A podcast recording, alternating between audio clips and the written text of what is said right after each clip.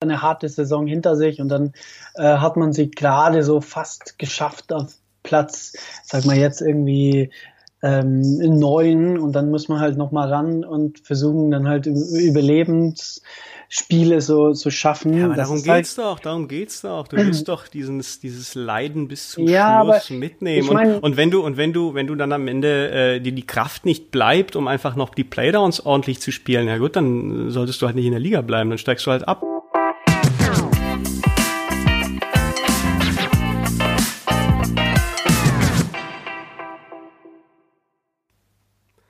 Nazdar, Johann. Tjenare, Jan. Wie geht's? Mir geht's super. Ähm, und dir geht's bestimmt auch super, weil ihr seid nicht abgestiegen. Sind sie endlich mal raus? Warum, warum, warum sollten wir absteigen? Weil ihr letzter waren. Ähm, ich glaube, wir, wir, kommen zu diesem Thema äh, etwas später. Ähm, seit äh, gestern, vorgestern ist bekannt, wie die Liga weitergeht, dass sie erweitert wurde auf zwölf Mannschaften. Ähm, was man dann damit letztendlich anstellt, ist noch ein bisschen offen. Äh, wir machen uns unsere Überlegungen. Ähm, es gibt ein paar Sachen, die wir gut finden, ein paar Sachen, die wir äh, kacke finden, aber dazu kommen wir später. Äh, wir sind diesmal tatsächlich äh, mal wieder zu zweit hatten aber eine schöne Serie an Interviews. Äh, Johann, ähm, das waren brauchbare Gäste alles, oder? War sehr spannende Gäste. Also wir hatten ja Philipp aus Holzbüttgen, Marco aus Kaufering und äh, Olli aus äh, ja, ehemalige President und dann hatten wir auch unsere Schiedsrichter Döring.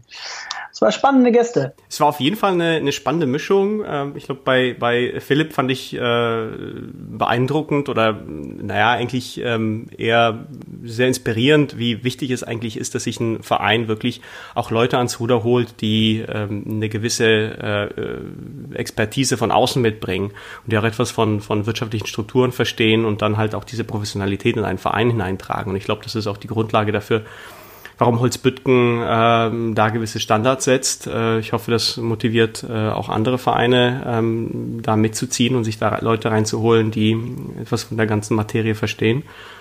Ja, die haben ja auch gute, gute Strukturen aufgebaut, die dann halt sehr wichtig sind und ähm, ich glaube, ähm, man kann sehr viel ähm, davon profitieren, wenn man gute Strukturen haben und dann halt auch die richtigen Leute an die richtige Stelle positionieren. Ich, ich musste da immer an diese, an diese Zeit denken, äh, die äh, verabschiedet sich ja langsam, aber früher war das ja vor allen Dingen im Floorball so, dass äh, Leute, die halt in anderen Sportarten aus irgendeinem Grund, meistens aus äh, einer gewissen sozialen Inkompetenz halt gescheitert sind, dann sind sie im Floorball gelandet. Äh, da brauchte man händeringend Leute, egal äh, ob sie was konnten oder nicht. Und dann haben solche Leute, die dann vielleicht, äh, vielleicht sogar ein paar komplexe heilen mussten, dann äh, Vereinspositionen übernommen und äh, viel Chaos angerichtet und ähm, auch viele Konflikte und äh, man, man spürte irgendwie, ähm, die kamen woanders nicht zurecht und ähm, im Floorball ähm, dürfen sie dann was anstellen.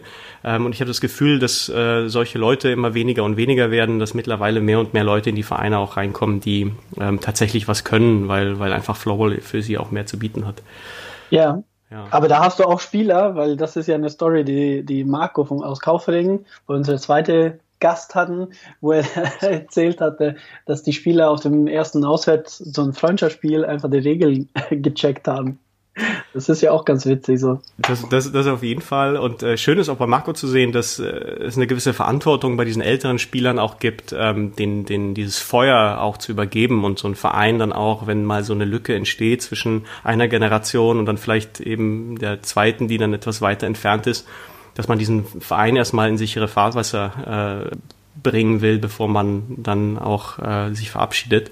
Ähm, und äh, ich glaube, das sollte natürlich Vorbild sein für, für viele Spieler. Man hat ja die, die, Sportart nicht nur für sich betrieben, sondern auch für den Verein. Und ja, vor allem halt wie, wie Kaufering dann halt jetzt äh, schon diese Saison angefangen haben, mit der Jugend äh, zu integrieren in der erste Herren. Ob man das halt jetzt schon wollte, ist ja halt eine andere Frage, aber dass die dann halt die Chance bekommen zu spielen, das finde ich halt ähm, echt großartig auf jeden Fall. Bei äh, Oliver Stoll fand ich eben diesen Punkt äh, sehr, sehr wichtig, dass er gesagt hat, dass eben der Verband, beziehungsweise jeder Verband, das können ja auch die Landesverbände sein, wirklich alles dafür tun sollte, um sich halt äh, externe Expertise in den Verein reinzuholen. Ähm, ich glaube, das haben wir bei, bei Holzbütten schon äh, angesprochen. Ich glaube, beim äh, Dachverband ist es auch der Fall. Äh, ich würde jetzt ungern jemanden vor den Kopf stoßen. Ich glaube, äh, die Leute, die das machen, machen das mit ähm, viel Engagement. Ähm, aber es ist einfach äh, auf die Dauer dringend notwendig, dass man sich halt auch Leute holt, die äh, von außerhalb halt Kompetenzen haben, die sich, äh, die vielleicht mehr von Themen verstehen, die vielleicht gar nicht Floorball sind, sondern ähm, wo es einfach um Vermarktung geht, wo es, wo es um sportliche Entwicklung geht, wo es um Strukturen geht. Ähm, und äh, das ist mit Sicherheit etwas, was, in, wenn in einem Verband fehlt, dann kommt er irgendwie nicht von der Stelle. Ne? Ja, das ist ja richtig. Aber das ist ja, ich glaube, im Moment muss man sich freuen, dass äh, die Leute, die da sind, ähm, auch ähm, ihr, ihr Job versuchen, so gut es geht, zu, zu erledigen. Ähm, das Einzige, was man halt schauen kann, ist, äh, dass wenn du auf eine bestimmte Position sitzt, musst du halt schauen, dass du halt sehr offen bist für Kritik.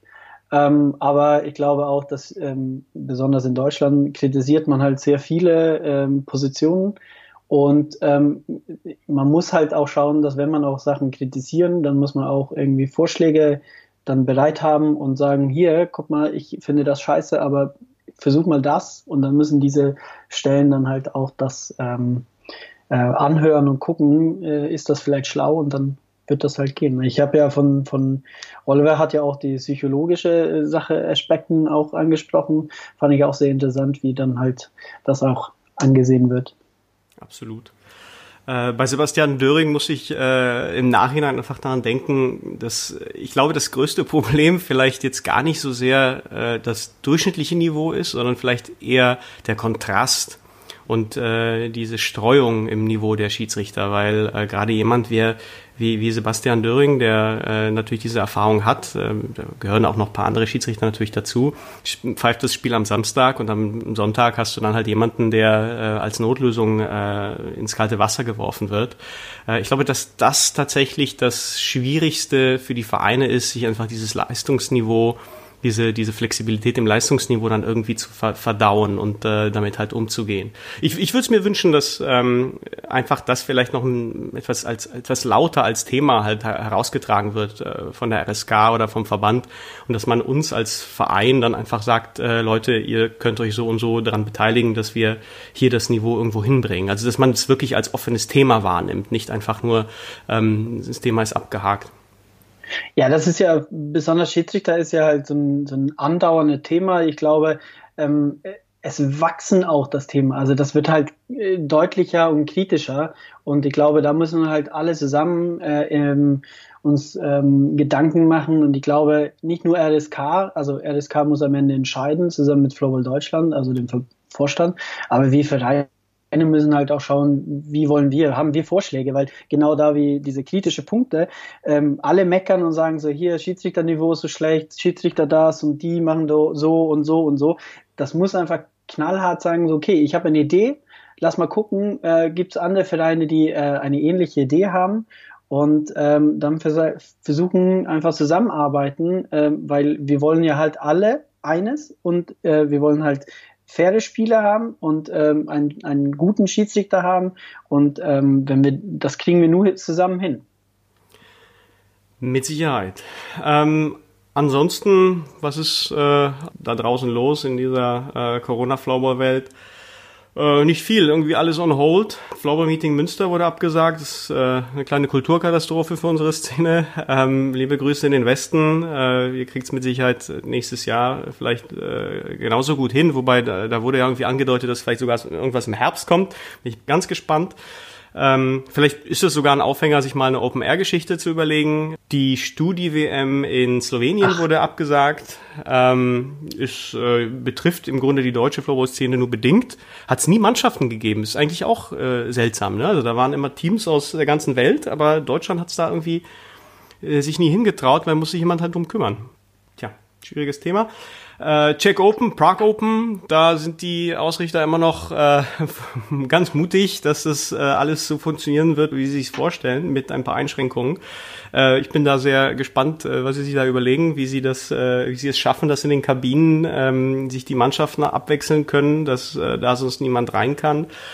Wird mit Sicherheit eine spannende Nummer, aber ähm, ja, das äh, ist wahrscheinlich dann auch den tschechischen Behörden überlassen, ähm, wobei inwiefern italienische oder ähm, französische und spanische und äh, ja letztendlich auch dänische und schwedische Mannschaften dann da anreisen werden können. ja, viele, viele Mannschaften ähm, nehmen ja das halt ein bisschen Preseason und äh, das äh, verändert sich ja auch alles, wenn man halt nicht mehr dahin fahren kann, weil ich wollte eigentlich auch zum ersten Mal dahin. Ich war ja noch nie da. Das ist eigentlich ein Skandal, ne? ja, ich, ich war einmal in Tschechien äh, oder einmal in Prag und ähm, ja, die Story müssen wir ja hier nicht ähm, besprechen. Oder, ja, aber das war halt eine tolle Stadt und ähm, hat mich neugierig gemacht und wollte einfach auch mal so ein Check open. Zu meinem Junggesellenabschied warst du in Prag. Ja, sein. genau.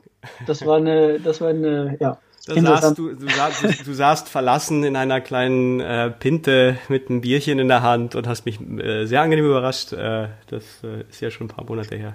Ja, ich habe auch entdeckt, wie, wie günstig das Bier ist. Ja, war schon immer und wird noch eine Weile sein. Ich glaube, das war das einzige Mal, dass die Tschechen wirklich demonstrieren gehen, weil äh, sonst äh, sitzen wir zu Hause faul auf dem Sack und lassen uns alles gefallen. Aber das letzte Mal, wo so richtig demonstriert wurde, ähm, war, glaube ich, äh, als die Steuer fürs Bier angehoben werden sollte. Da war, da war was los. Wobei mittlerweile ist auch ein bisschen mehr los. Da gehen sie auch so hier gegen den Premierminister und seine ganze Crew.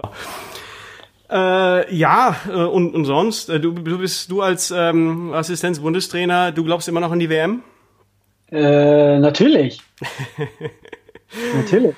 Er ist ein unbelehrbarer Optimist. Ja, in Skandinavien sind wir alle entspannt. Ja, da seid ihr super entspannt. Die IFF ist bis jetzt irgendwie auch entspannt. Also da ja. äh, kommt nicht viel an. Wir haben da einen kleinen Fragenkatalog geschickt und äh, haben das Versprechen bekommen, dass äh, wir nächste Woche fürs Flowball Mag ein paar Antworten kriegen, weil äh, natürlich ist es eine sehr heiße Geschichte. Also ich meine, die ganzen Verbände äh, planen natürlich ihre Reisen und Unterkünfte und Flüge.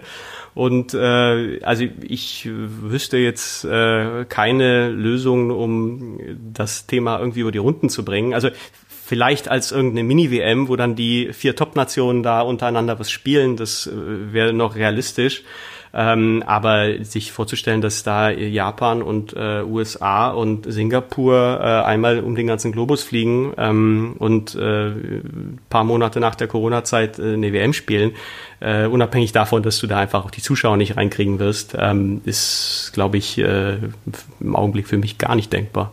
Ich wünsche mir eigentlich, dass sie jetzt ähm, eine Antwort geben, weil so viele Leute müssen halt so viele Sachen planen. Ich meine halt, Floorball ist ja eine noch Randsportart und Hobby in viele Länder und da müssen alle Spieler und Betreuer einfach ihre Urlaube planen und die haben irgendwie jetzt Urlaube hingelegt und viele buchen wahrscheinlich so die günstigste Tickets, dann kannst du es nicht stornieren und solche Sachen. Also ähm, ich wünsche mir eigentlich, dass da, ähm, dass da eine Antwort kommt und das am liebsten jetzt, weil verschiebt das oder mach was, aber das ist, dass man jetzt irgendwie die ganze Zeit warten, das, ähm, man muss ja halt immer planen und äh, wir planen jetzt so, dass es stattfindet, weil was anderes können wir nicht tun, aber das kostet halt viel Kraft und kann am Ende auch sehr viel Geld kosten für viele Länder. Ja, ist ja, Finnland ist auch ein teures Pflaster. Äh, ich weiß, dass die IFF ähm, eine Deadline hat, bis zu der sie das Ganze irgendwie entscheiden auch muss, aus äh, versicherungstechnischen Gründen und aus allen anderen, ähm, aber wann dieses Datum ist. Ja, und die Meldung der Woche, zumindest in der deutschen Floorball-Szene, war mit Sicherheit die Erweiterung der ersten Bundesliga auf äh, zwölf Teams. Ähm, das war ja letztendlich jetzt ein Prozess um den äh, Saisonabbruch, wo es dann halt keine Aufsteiger, Absteiger gab äh, irgendwie äh, über die Runden zu kriegen, damit äh, alle glücklich sind, ähm, ist mit Sicherheit die äh, sicherste und äh, vielleicht sogar äh, einfachste Lösung. Johann, ähm, Herausforderungen und Vorteile, was hätten wir denn da? Ähm, Herausforderung ist auf jeden Fall ähm, den Zeitfenster. Ähm, mit zwei weiteren Mannschaften ist auf jeden Fall äh, und ein WM, der hoffentlich stattfinden. Ähm, wie lange will man das halt äh, spielen? Fängt das im September an? Dann geht das wie lange? Und ähm, das, das ist ein Thema. Ähm, dann halt natürlich Auswärtsspiele. Du, ich glaube, wir in Hamburg freuen uns, dass Schönefeld wieder dabei sind. Äh, endlich mal geile Derbys. Ähm, aber auch wenig fahren. Ähm, alle im Osten, Leipzig und äh, Weißenfels, Chemnitz die kriegen auch ein Team aus der Region, aber wie findet halt Kaufering das? Also die müssen dann halt noch mehr weiter, weitere Reisen planen und äh, das ist ja auch ähm, eine finanzielle Frage. Ähm, das muss man ja auch irgendwie überlegen. Dann das Problem, findet das überhaupt in, in September statt? Können wir anfangen? Aber ähm, wir können ja erstmal, äh, wie findest du das Zeitfenster? Wie viele Spiele äh, ist das halt äh, extra und ähm, wie lange kann man eigentlich Floorball spielen? Na, wir hatten, glaube ich, äh, in den bisherigen Saisons mit zehn Mannschaften hatten wir, glaube ich, ein Maximum von 27 Spielen. Also wenn du eine Ligaphase gespielt hast und dann musst du, äh, dann gehst du wirklich nochmal alle ähm, Endrundenserien mit maximaler Anzahl durch, dann landest du, glaube ich, bei 27 Spielen. Ähm, und äh, mit zwölf Mannschaften wäre das äh, erst einmal 28 Spiele, also wäre im Grunde nur ein Spiel mehr, wenn man die Playoffs, äh, wir kommen ja gleich zum Modus, aber wenn man die Playoffs dann halt beispielsweise nur bei vier Mannschaften hält, dann würde es ja auch nie so viel dazukommen. Also es wäre jetzt ähm, kalenderbedingt jetzt äh, keine Explosion an, an, an Terminen. Äh, das würde sich schlagartig natürlich ändern, wenn, wenn da noch andere Runden dazukommen. Ähm, und woran man natürlich denken muss, ist, ja, es stimmt. Also wir haben jetzt eine WM-Saison vor uns. Also ob jetzt die WM, wie die WM stattfindet, ist, glaube ich, noch offen. Es kann passieren, äh, und ich glaube, das ist vielleicht auch ein Grund, warum der Vorstand äh, mit der Verkündung des Modi noch wartet. Ähm, sollte natürlich die, die, der Weltverband, äh, keine Ahnung, in zwei Wochen die Weltmeisterschaft absagen, dann kommen da natürlich noch ein, einige Wochenenden dazu, die man auch nutzen könnte. Ähm, aber das bleibt erstmal abzuwarten. Sonst äh, hängt es davon ab, was für einen Modus man dann letztendlich sich überlegt für die Endrundenspiele, ähm, um sagen zu können, ob das jetzt irgendwelche Kalender sprengt oder nicht. Und äh, Vorteile? Wo siehst du die Vorteile? Naja, ich, es ist schon natürlich eine so eine Win-Win-Lösung, äh, weil die Mannschaften, die einfach nicht abgestiegen sind, äh, konnte man einfach nicht in die zweite Liga schicken. Insofern, die sind da in der ersten Liga geblieben und äh, die Mannschaften, die dann eben auf dem Kurs waren äh, und äh, die ersten in den Staffeln, hat man mitgenommen. Also es ist mit Sicherheit die ähm, angenehmste Lösung. Es ist gut, dass die Bundesliga erweitert wird. Es ist äh, im Grunde immer Ziel jedes äh, Spielbetriebs, so breit und so groß zu sein wie möglich, um einfach eine gewisse bundesweite Relevanz zu haben. Es ist gut für die Sportart, einfach sichtbarer zu sein. Deshalb bin ich jetzt nicht wirklich davon begeistert, dass da jetzt äh, noch ein Hamburger Team und noch ein Leipziger Team dazu kommt. Also da hätte man vielleicht auch ein bisschen mehr Streuung haben können, dass man dann, keine Ahnung, ein Team aus Stuttgart hat oder ein, ein Team aus ähm, äh, ja, was haben wir da irgendwo in der Mitte, Kassel oder sowas. Also das, das würde vielleicht jetzt dem Ziel äh, mehr entgegenkommen, nur haben wir da jetzt leider keine Liga-taugliche Mannschaften. Aber grundsätzlich ist es natürlich erstmal gut, äh, wenn man mehr Stoff hat. Aber man muss es dann natürlich auch mit den Mitteln, die einem zur Verfügung stehen, noch Stichwort Kosten, was äh, Auswärtsreisen angeht, überhaupt abfangen können. Aber der Vorteil ist ja auch ähm, mehr Heimspiele. Also du hast ja zwei zusätzliche Heimspiele und da kannst du halt auf jeden Fall was Schönes basteln und äh, die Sponsoren können halt irgendwie Sponsorengelder können ja halt vielleicht ein bisschen größer werden und die Zuschauereinnahmen auf jeden Fall auch. Klar, auch sportlich gesehen natürlich, je mehr Spiele du hast, äh, desto besser können sich die Spieler entwickeln. Ich glaube, das ist ein ganz großes Problem in, in Deutschland, aber eher fast im Jugendbereich, dass einfach viel zu wenig gespielt wird. Also es, es ist wirklich äh, traurig, wenn ich mir ähm, die äh, Kalender ansehe, die Spielbetriebe im Jugendbereich, ähm, wie wenig gespielt wird. Also wenn ich mich zurückerinnere, wie ich mit 14, 15, 16, 17 in dieser Phase, wo man dann äh, entweder ordentlich wird oder dann halt nicht, ähm, wie viele Spiele ich gemacht habe. Das waren manchmal zwei, drei Wochenende, zwei, drei Spiele äh, fast an jedem Wochenende. Ähm, und äh, trotzdem blieb noch Zeit für Schule und Co. Äh, und hier ist es das genaue Gegenteil. Da werden dann drei, vier, fünf Wochenenden gespielt äh, und man muss sich dann halt schnell noch eine andere äh, Liga suchen, sonst äh, kommt man nicht rüber. Also das ist ähm, mit Sicherheit auch gut dann für die jüngeren Spieler in der Bundesliga, dass, dass die da vielleicht auch noch mal ein paar Spiele dazu haben. Aber ich glaube, bei dem, bei dem Bundesliga muss man halt nicht so viel über die Spiele. Ich meine, wir beide spielen so wir haben äh, viele Jahre hinter uns und ich, ähm, ich freue mich immer, wenn die Saison endlich mal vorbei ist. Und da ich, ähm, ich bin nicht so dafür, mehr Spiele zu haben, aber du hast ja halt recht, der Jugendthema, das ist eigentlich eine eigene Podcast für sich. Ähm, ich weiß auch selber in meiner Jugend, das war dreimal Großfeldtraining und mindestens ein Spiel pro Wochenende und das über die ganze Saison. so muss das sein, aber wir sind noch nicht da. Ähm, aber ich, ich äh, finde halt ähm, auf jeden Fall, man muss halt schauen, dass den Zeitraum, wo man spielt, an, äh, einfach sehr intensiv ist und sehr kurz ist und nicht so lange Pausen dazwischen haben. Ich glaube, das ist halt die große Herausforderung, einen Modus zu bauen, wo nicht drei Wochen ähm, ähm, kein Spiel ist oder man sollte eigentlich versuchen, die Bundesliga jede Wochenende ein Spiel so, zu spielen. Man kann halt natürlich jetzt auch überlegen, ähm, will man vielleicht die Derby-Spiele in der Woche haben? Ich meine halt ein Freitagsspiel äh, zwischen Hamburg und Schenefeld ist vielleicht irgendwie genauso geil wie ein Samstagsspiel und dann könnte man theoretisch am Sonntag nochmal spielen. Das äh, ist bestimmt auch eine interessante Überlegung, die, die man vielleicht nicht vergessen soll. Äh, mit Sicherheit. Ich glaube aber, dass da natürlich eine Herausforderung dahinter steckt. Ähm, wenn du daraus ein Doppelwochenende machst und ihr habt ein Derby-Spiel, dann sollte der Gegner am Sonntag natürlich auch jemand äh, sein, der am Freitag ein Derby-Spiel hatte. Also wenn Leipzig gegen Leipzig spielt und ihr spielt gegen Schenefeld, dann könnt ihr euch am Sonntag nochmal treffen. Aber wenn jetzt äh, Kaufering in Berlin spielt und dann am, äh, das am Samstag und am Sonntag zu euch muss, würde das nicht funktionieren. Aber mit Sicherheit hast du recht. Ich glaube, diese Derby-Spiele kann man auch vorziehen. Das schafft was mehr Potenzial, was Hallenzeiten angeht, für die Mannschaften, die einfach so ein Derby-Spiel machen können, äh, auch mal an einem Freitagabend zu spielen. Ähm, es sollte dann aber vermutlich auch diesen Mannschaften überlassen werden, ob sie sich dieses Zeitfenster mit dem Gegner auch äh, abstimmen und, und umsetzen können. Also viele arbeiten ja an einem Werktag dann vielleicht auch noch ein bisschen länger und dann könnte man das gar nicht abfangen. Aber man könnte halt auf jeden Fall äh, die Derby-Spiele als Doppelspieltag legen und dann können die Vereine selber das halt überlegen. Ob man halt statt, äh, man spielt genau. einfach ähm, am Samstag, äh, spielt Hamburg gegen Schenefeld und am Sonntag muss Schenefeld nach Berlin und Hamburg nach, keine Ahnung, Leipzig. Dann hat äh, Hamburg und Schenefeld die, die selber in der Hand, ähm, das Spiel nicht am Tag vor ihrem Auswärtsspiel, sondern in der Woche auszutragen. Das wäre ja halt eine, eine interessante Überlegung, die ähm, SBK dann halt ähm, vorgeben können. Es ist eine Saison, die, äh, wo wir halt viele Dinge testen, zwölf, zwölf Team-Modus. Ähm, äh, müssen ja gucken, auch wie sieht der Playoff aus.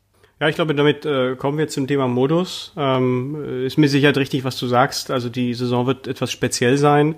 Äh, was sinnvoll wäre, äh, ist natürlich sicher auch noch ein Plan B für den Fall, dass, äh, dass äh, der Optimalablauf halt nicht möglich ist, weil es im August heißt, äh, aus äh, Corona-Gründen bleiben die Hallen noch im September geschlossen. Das kann sein, dass es ja vielleicht nur in einem Bundesland gilt, aber selbst wenn dem so ist, dann ähm, ist es ja schon mal ein riesiges Problem. Ähm, aber äh, jetzt zum Thema Modus. Äh, was passiert nach der Ligaphase? Hast du einen ähm, Wunschablauf? Eigentlich nicht direkt, aber interessant wäre ja halt, ähm, die Frage ist, will man halt viele Spieler haben äh, in der Playoff oder nicht? Ähm, ich bin der Meinung, wenn du bis zum Playoff geschafft hast, ähm, hast du kein Problem, ein oder zwei Wochenende länger zu spielen, besonders eine Finale.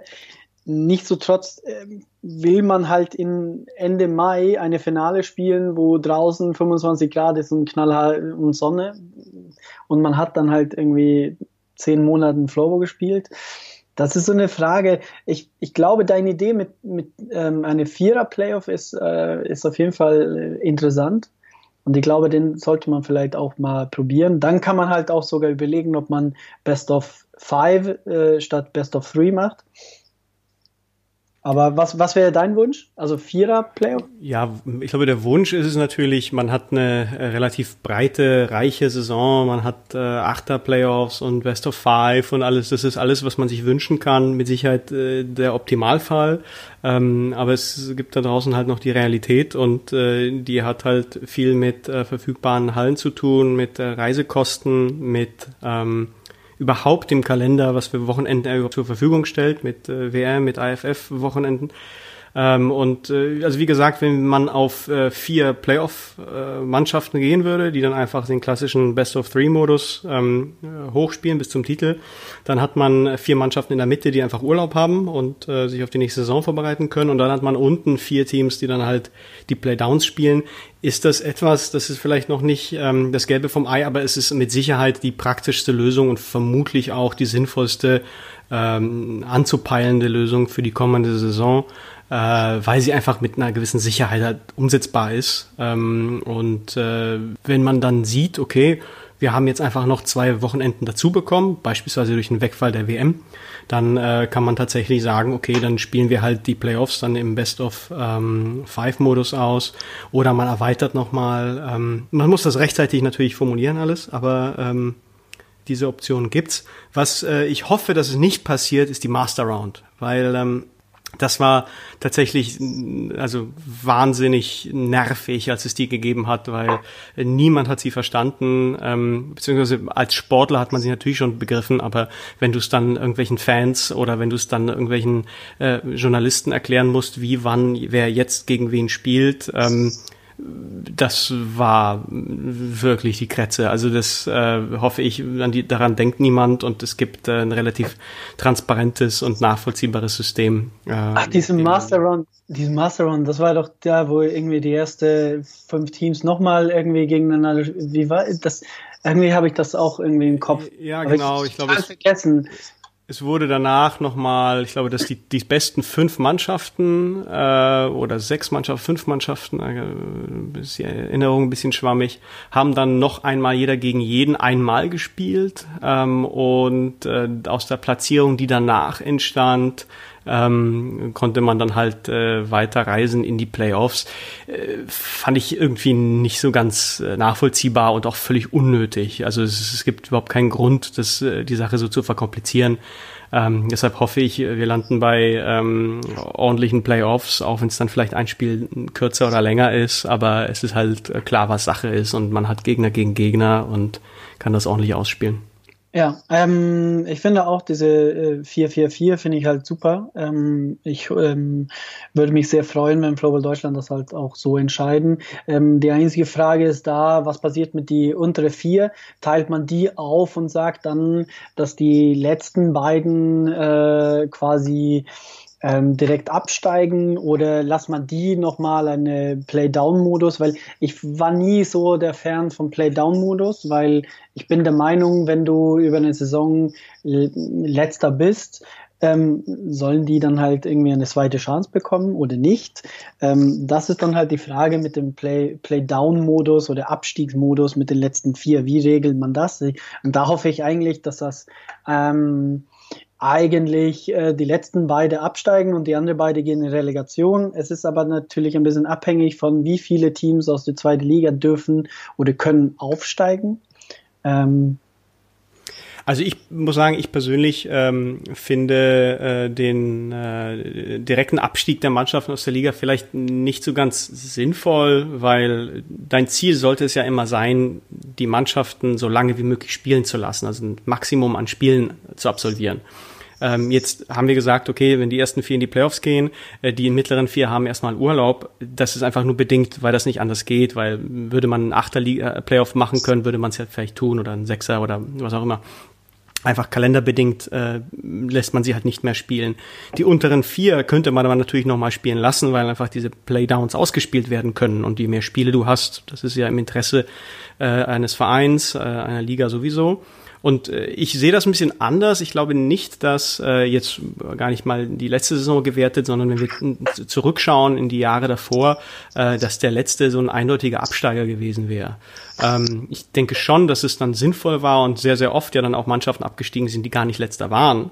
Ähm, und es sich dann halt in der Crunch-Time halt bewiesen hat, okay, wenn es dann halt wirklich drauf ankommt, dann ist vielleicht die eine Mannschaft dann doch besser als die andere, die dann halt vielleicht in der Saison einfach eine schlechte Phase hatte, weil irgendwelche Schlüsselspieler verletzt waren oder ähnlich. Also äh, ich sehe da keinen Grund, warum man da die Play-Downs nicht spielen würde. Ich würde sogar noch einen Schritt weitergehen und ich würde sogar in, die, in Frage stellen, ob tatsächlich der allerletzte, sogar der Verlierer der, der Playdowns auch nochmal direkt absteigen muss. Weil ähm, das war zwar ein Problem eher in der Vergangenheit, das hat sich mittlerweile etwas geändert. Also wir haben jetzt in jedem Jahr äh, einen würdigen Aufsteiger, würde ich sagen. Ähm, aber trotzdem, äh, die zweite Liga ist sehr, sehr heterogen und ähm, es kann durchaus passieren, dass ähm, eine Mannschaft aufsteigt, einfach weil das ein sehr schlechter Jahrgang war, äh, die deutlich schlechter ist als die Mannschaft, die absteigt. Ähm, und das hat man ja früher damit vermieden, dass im Grunde immer diese Relegation gespielt wurde, auch um den letzten Platz. Also äh, ich, das will ich jetzt nicht verteidigen. Ich finde es eigentlich ganz spannend, wenn der allerletzte absteigt, äh, gibt dem Ganzen ein bisschen mehr Schärfe. Ähm, finde ich gut. Äh, eigentlich soll es so gerne bleiben. Das war jetzt nur als andere Option gemeint.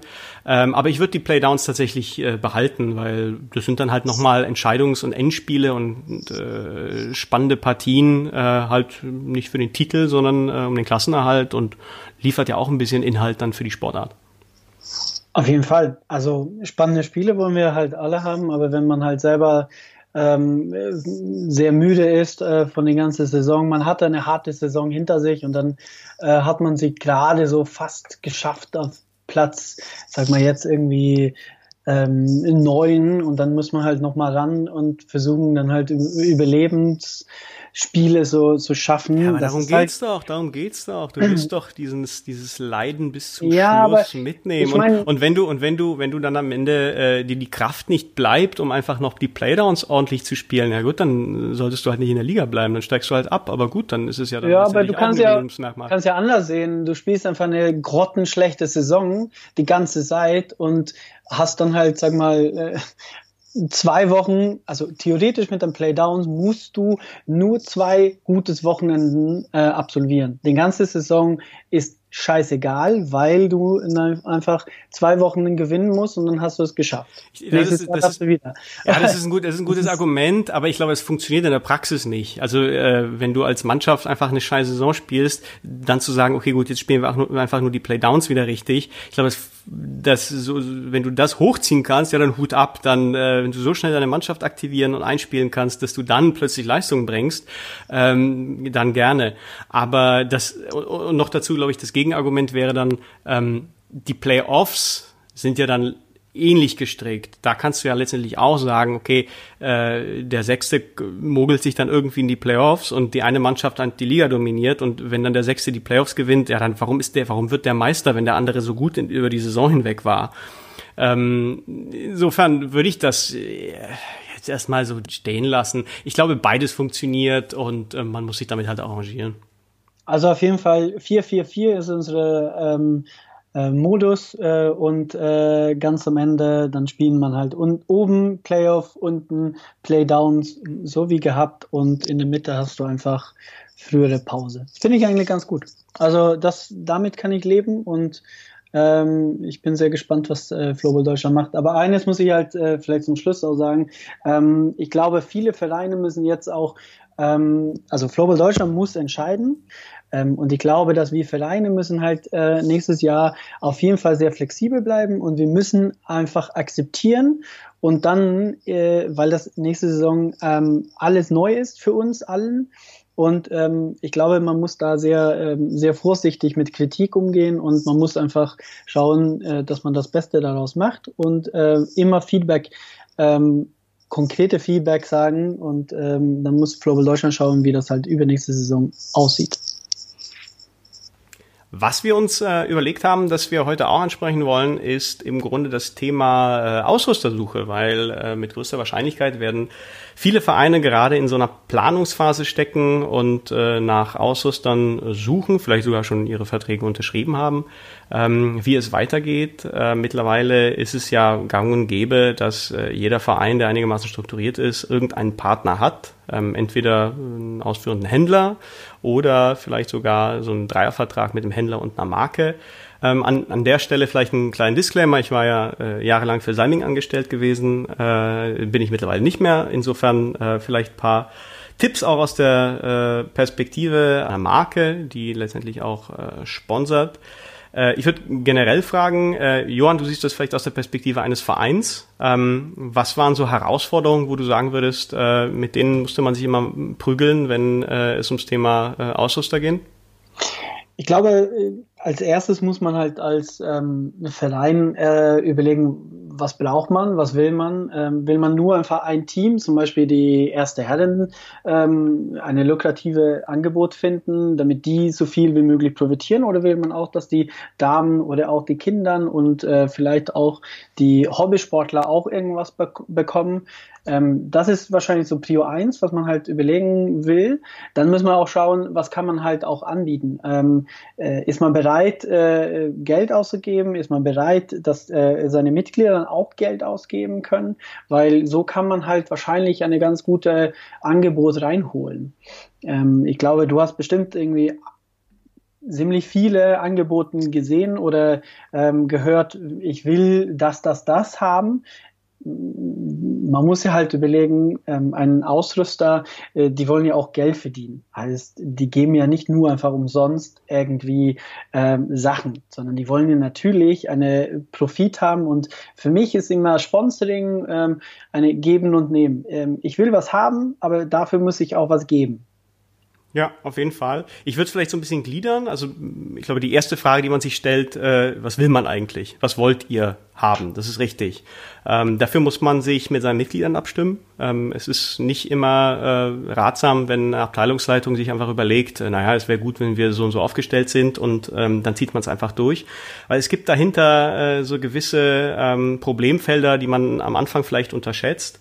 Das eine ist ähm, eine gewisse Markenakzeptanz. Also gibt es äh, im Verein äh, irgendeine große Sympathie oder vielleicht sogar eine große Antipathie gegen eine Marke. Und wenn man sich dann einen Vertrag mit, ähm, keine Ahnung, äh, Fatpipe schließt, und äh, alles, äh, alle im Verein sind riesige Unihoc-Fans, dann ähm, wird man es schwer haben, diesen Vertrag dann über die nächsten zwei, drei Jahre äh, gut umzusetzen. Ja? Wenn man es natürlich gut erklärt, ist das, ist das das eine. Ähm, andere Frage, die damit zusammenhängt, äh, ist man bereit, äh, eine Exklusivität einzugehen? Also ist man bereit, im Grunde sich festzulegen, dass man nur mit einer Marke in diesem Verein arbeiten wird? Damit schränkt man natürlich die Auswahl seiner Mitglieder ein, kommt äh, auch nicht immer gut an. Andererseits kriegt man in der Regel dann auch mehr, weil man natürlich als Verein dann auch mehr garantiert. Ähm, was für einen Umfang will man eigentlich haben? Wie viel Material braucht der Verein? Weil wenn ich viel Material haben will, dann muss ich mir auch überlegen, okay, wie finanziere ich so etwas dagegen und ähm, das fordert dann meistens auch wieder höhere finanzielle Kosten äh, für den Rest des Vereins ein. Ähm, und diese ganzen Prozesse, was wollen wir, ähm, was passt zum Verein, was ist eigentlich der Bedarf, ähm, die muss man wirklich sehr offen kommunizieren und, und auch innerhalb der Abteilung diskutieren, meinetwegen mit äh, Fragebögen, meinetwegen mit äh, Gesprächen in einzelnen Gruppen. Da kann man eigentlich nicht zu viel machen. Und am Ende hat man irgendeinen Stoff, mit dem man arbeiten kann und dann geht man damit letztendlich ich glaube, in die nächste, in die nächste Frage hinein und was können wir überhaupt bieten? Also was für ein, was für einen Wert haben wir für einen möglichen ähm, Ausrüster? Was sind Kanäle, was sind Mittel, mit denen dieser Ausrüster mit uns Geld verdienen kann? Hier äh, gibt es ähm, tatsächlich so eine, so eine falsche Einstellung von, von vielen Vereinen, die davon ausgehen, dass wenn sie mit einer Marke spielen, dass jemand außerhalb ihres Vereins deshalb diese Marke kauft. Also so weit sind wir im Floorball bei weitem nicht, nicht mal in der ersten Bundesliga. Also wenn äh, ihr mit dem Partner an einem Tisch sitzt und sagt, wir wollen, dass ihr uns äh, ausrüstet mit eurer Marke oder ihr als äh, Shop äh, mit eurer Dienstleistung und ihr wollt eine schöne Kalkulation machen, dann kalkuliert immer nur damit, was ihr als Verein wirklich diesem Partner bieten könnt. Wie viel kann dieser Partner über euren Verein umsetzen? Ähm, an eure Mitglieder, an eure äh, Fans, ihr argumentiert nicht damit, dass nur weil äh, Unihawk oder, oder Fatpipe oder Salming euren Verein ausrüstet, dass es irgendeine große Werbewirkung hat und Leute irgendwo äh, in einem anderen äh, Verein oder Bundesland die Ware kaufen werden. Werden sie nicht. Ja, es interessiert sie nicht. Also sie haben da ganz andere äh, Einflussfaktoren, die darauf äh, Einfluss haben, ob sie die Marke kaufen oder nicht. Ähm, das muss man sich äh, davor überlegen. Äh, es gibt da so einen Pi mal Daumenwert. Man könnte denken, dass äh, so ein Mitglied äh, 50 vielleicht bis 100 Euro wert ist, in Anführungszeichen. Also damit kann in einer Saison ein Händler oder eine Marke äh, ungefähr so einen Umsatz machen. Vielen Mitgliedern ist es ja egal, die kaufen dann die Ware sowieso woanders, ähm, äh, rabattiert irgendwo bei irgendeinem schwedischen Shop. Ähm, andere Mitglieder fühlen vielleicht eine gewisse Verantwortung, sagen dann, naja, dieser Händler oder diese Marke, die supportet uns, also geben wir natürlich auch wieder was zurück. Das sind so Prozesse, die muss man sich einfach überlegen. Haben wir Verkaufsstände? Haben wir coole Social Media Kanäle, wo auch wo was los ist, wo wir wo wir Content schaffen, wo wir der Marke mit äh, irgendwelchen Geschichten, mit Storytelling helfen können? Ähm, haben wir Interesse an ähm, äh, Kampagnen, die man gemeinsam machen kann? Gibt es eine Saisonorder, die ich am Anfang machen kann, um dann halt vielleicht sogar mehr Freiware abzulösen? Also solche Sachen. Was können wir als Verein erst einmal bieten, damit man sich überhaupt bewusst ist, was für einen Wert man hat, wie viel Freiware oder wie viel Konditionen man überhaupt verlangen kann. Ich glaube, das ist, das ist, glaube ich, der zweite Schritt. Ähm, und äh, der dritte Schritt, das ist dann eben die Überlegung, wie werden beide Seiten glücklich? Ähm, wie schafft ihr als Verein tatsächlich, dass äh, dieser Sponsor, der euch etwas gegeben hat und die Hoffnung hat, dass er in den nächsten Saisons äh, mit euch auch entsprechendes Geld verdient, weil er gibt euch ja die Freiware nicht, ähm, damit er den Floorball-Sport einfach nur unterstützt, sondern das sind alles ähm, Unternehmen, die natürlich schwarze Zahlen schreiben müssen. Ähm, wie schafft ihr es als Verein, dass dieser äh, Sponsor mit euch auch Geld verdient, dass eure Mitglieder zufrieden sind, weil sie gute Konditionen haben und dass ihr als Verein einfach dieses Thema Material einfach komplett abgedeckt habt. Und dafür gibt es natürlich viele äh, Ansätze. Also ähm, äh, habt ihr zum Beispiel äh, eine, eine Merchandising-Kollektion. Ja? Wenn ihr sie habt, macht sie mit eurem Händler, ja? macht sie nicht irgendwo äh, über irgendeinen Billiganbieter. Oder ähm, kümmert euch darum, dass eure Mitglieder permanent wissen, wer überhaupt euer Sponsor ist. Also das wird sehr häufig äh, unterschätzt, dass äh, die Mitglieder oft gar nicht wissen, was Sache ist. Also die erfahren dann irgendwann, gerade Neumitglieder, äh, im halben Jahr, ach so, da haben wir Rabatte, das wusste ich gar nicht. Also das äh, sind so Sachen, die, dass dieser Kommunikationsprozess äh, einfach äh, transparent und klar ist. Ähm, und, und ich glaube, das ist tatsächlich im Augenblick das äh, Interessanteste, ähm, dass euer Partner auch einen direkten Draht zu euren Mitgliedern und Fans hat. Also dass dieser, dieser Partner beispielsweise über die, eure sozialen Medien oder äh, euren Newsletter oder über Events tatsächlich auch eine direkte Ansprache an diese Zielgruppe richten kann. Ähm, weil Ausrüster, die müssen Sponsorings machen, weil das sind letztendlich äh, deren Kunden und äh, über Sponsorings kommen sie an diese Kunden ran ähm, und davon leben sie. Und äh, insofern ist das für sie besonders kostbar und äh, ist auch ein Instrument, das ihr gut anbieten könnt. Aber du mit viel Erfahrung, ähm, hast du irgendwelche Anekdoten? Oder sind die meisten Vereine so realistisch und weiß, wissen so, okay, ich muss äh, da ein bisschen vorsichtig sein und ich freue mich über das, was ich überhaupt kriegen kann? Also es ist tatsächlich so, dass es sehr, sehr unterschiedlich ist und ähm, dass ähm, man mit meistens mit Vereinen gut arbeiten kann, die selbst einen Abteilungsleiter besitzen, der aus der Betriebswirtschaft kommt. Also der selbst in einer Firma gearbeitet hat, die äh, wirtschaften muss, also die am Ende Geld verdienen muss. Wenn diejenigen, die äh, den Verein führen, eher aus ähm, äh, ja, ich würde sagen, aus dem Beamtentum kommen oder aus äh, Bereichen, wo man eben nicht betriebswirtschaftlich äh, unter Druck sein kann, ähm, bei denen fehlt diese Einsicht dafür. Ähm, und leider ist es oft so, dass wenn man mit einem Verein ähm, redet, dass der Verein dann erst einmal wirklich Sachen erwartet, weil er denkt, er hat einen Wert, den er leider wirklich nie hat. Und das ist nie böse gemeint. Ähm, es ist einfach äh, eine, eine, Frage der Kalkulation. Also ich, ich stecke nicht 20.000 Euro in einen Verein, mit dem ich am Ende 10.000 Euro verdiene, sondern ich stecke 20.000 Euro in einen Verein, wenn ich am Ende 30.000 Euro mit diesem Verein verdiene damit ich natürlich diesen Aufwand, der betrieben wird, auch äh, irgendwie ähm, monetarisieren kann. Also es ist äh, eine, Nullrechnung ist keine Rechnung. Also ein Verein 20.000 Euro zu geben und dann ungefähr 20.000 Umsatz zu machen, funktioniert nicht. Das äh, lohnt sich nicht. Dann bin ich äh, in ein, zwei Jahren pleite und dann gibt es keinen Händler mehr. Im Zweifel gibt es dann auch keine Marken mehr und dann haben die äh, Vereine auch keine Ausrüstung mehr. Und äh, das ist äh, eine Perspektive, die, der muss man sich bewusst sein. Und ich glaube, wir haben im, im Floorball noch das Glück, dass ähm, hier niemand besonders notgeil äh, auf Finanzen ist und äh, extrem viel Geld mit der Sportart ver verdienen möchte, ähm, sondern es geht einfach darum, dass ähm, alles irgendwie stimmig ist. Ähm, was man vielleicht mal ansprechen kann, sind ähm, die verschiedenen Modelle. Also es ist ja ähm, in der ersten Bundesliga, glaube ich, mittlerweile relativ Ursus, dass äh, die erste Mannschaft äh, eine Exklusivität hat bei einer Marke so ein, so ein Sponsoring-Deal wird dann von einem äh, äh, betreuenden Händler umgesetzt. Das heißt, man schließt den, als Verein schließt man den Vertrag dann entweder mit diesem Händler ab oder ist es so ein Dreiervertrag mit Händler und äh, Marke. Da kriegt der Verein ähm, eine gewisse Freiware. Das äh, betrifft dann meistens Schläger, Taschen, äh, Textil, ähm, alles Mögliche, gegebenenfalls vielleicht auch Schuhe. Ähm, das landet dann meistens bei der ersten Mannschaft. Klar, weil mit der ersten Mannschaft kann man dann ähm, am besten arbeiten, wenn es um Inhalte geht, wenn es äh, um, um Marketing geht. Ähm, und dann gibt es äh, zuzüglich dann natürlich nochmal Sonderkonditionen bei dem, bei dem äh, Händler. äh, wo man dann meistens eine erste Saisonbestellung macht. Die ist auch noch mal ein bisschen höher rabattiert. Und dann halt Nachbestellungen für den Verein und dann vielleicht noch mit einem geringeren Rabatt ähm, bei, den, äh, bei den Mitgliedern.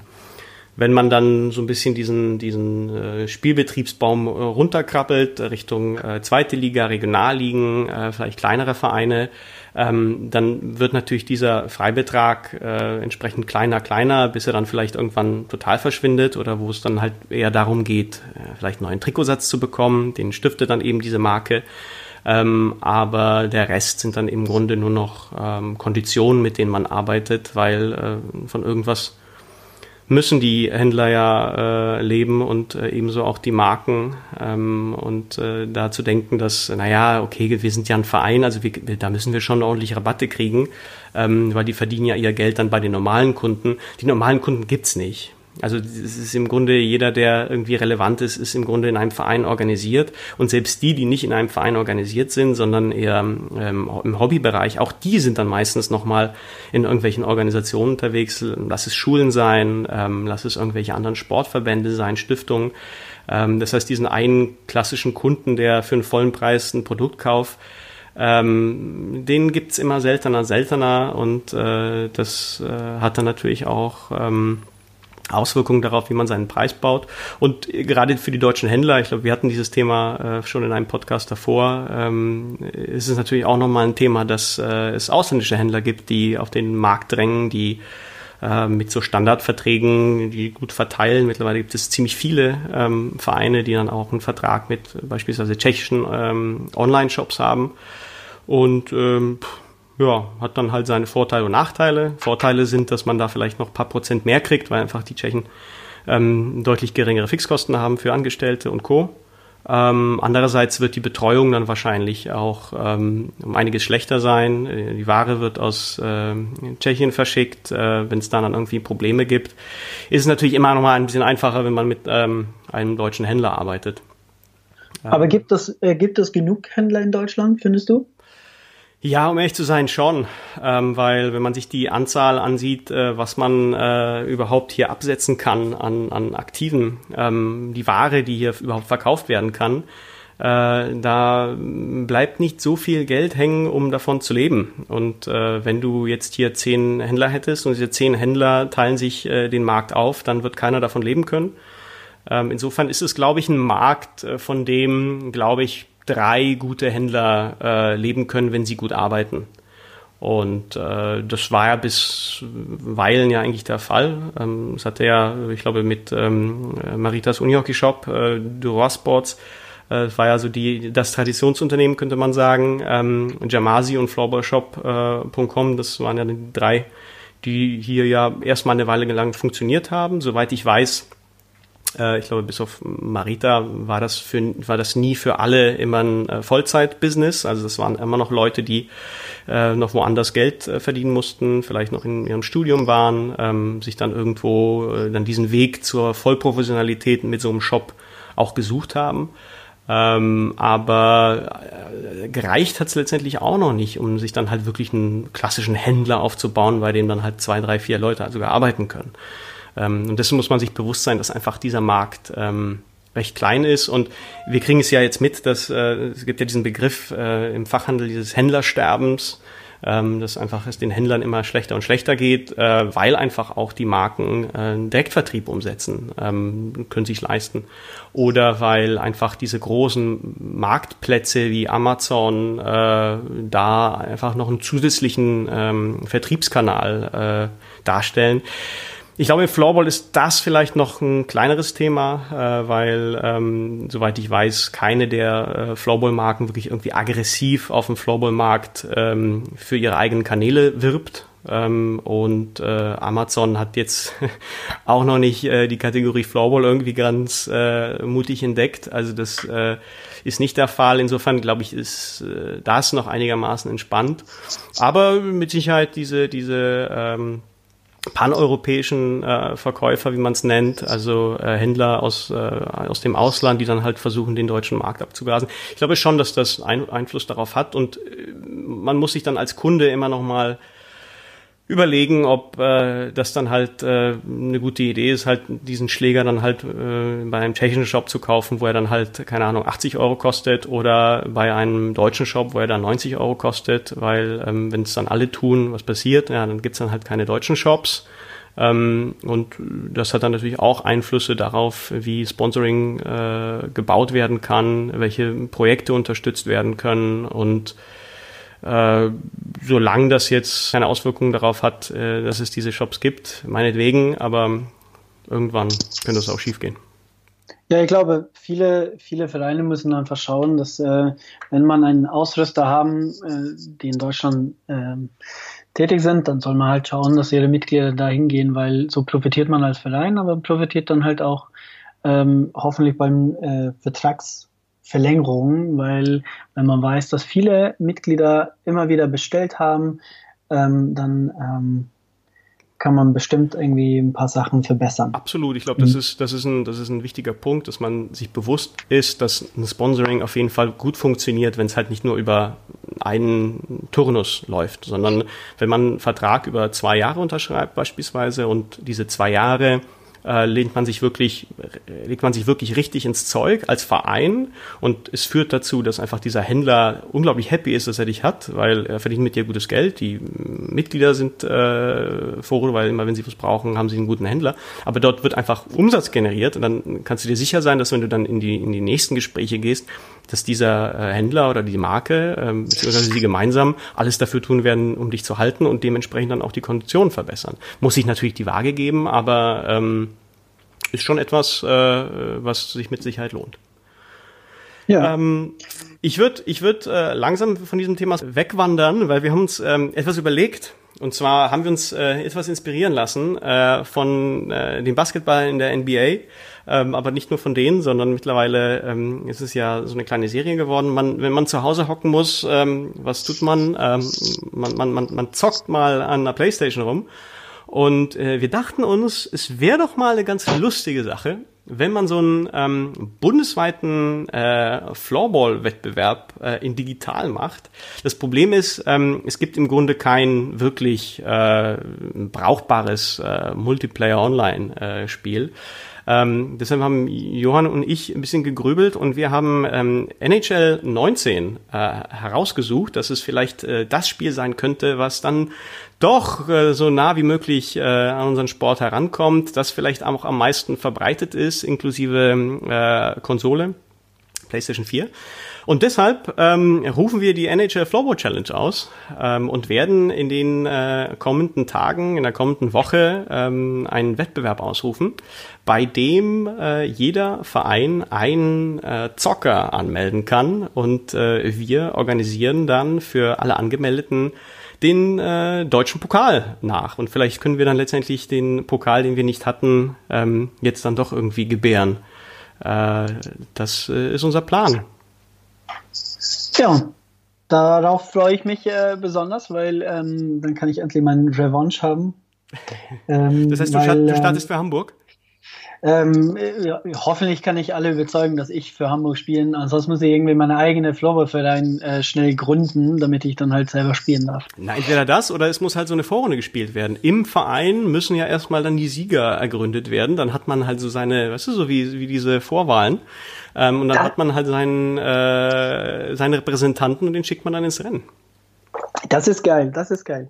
Und den Modus werden wir halt natürlich auch ähm, ähm, mitteilen und wir werden halt auch alles äh, veröffentlichen, ähm, weil es gibt ja manche Regeln, die man halt ähm, auf jeden Fall beachten sollte. Äh, so ist es. Und äh, wir suchen noch einen Sponsor. Also wir haben Namensrechte zu verschenken. Also wenn äh, da draußen jemand ist, der unsere NHL Floorball Challenge äh, sponsern will, ist er herzlich eingeladen. Äh, es wird äh, auf jeden Fall äh, Spaß machen. Äh, meldet euch an, ihr werdet es nicht bereuen. Und ähm, wenn ich so auf die Zeit guck, ich glaube, äh, überziehen ein bisschen, aber ist jetzt auch nicht so schlimm. Wir haben uns ja äh, vorgenommen, dass wir äh, unsere äh, 1 zu 1 Podcasts ähm, immer mit einem Song äh, beenden, den äh, wir in unsere Podcast-Liste ähm, reinpacken. Äh, Johann, dein Vorschlag war Happy Together von The Turtles in Anspielung auf äh, die Liga, die erstmal erhalten bleibt und sogar um äh, zwei Mannschaften äh, ergänzt wird. Ja, ich, passende, passende Saison. Wir sind alle zusammen. Wir spielen äh, nächste Saison alle wieder zusammen. In, ja. in dem Sinne, let's be happy together und äh, macht's gut und äh, bis bald. Bis bald. Tschüss.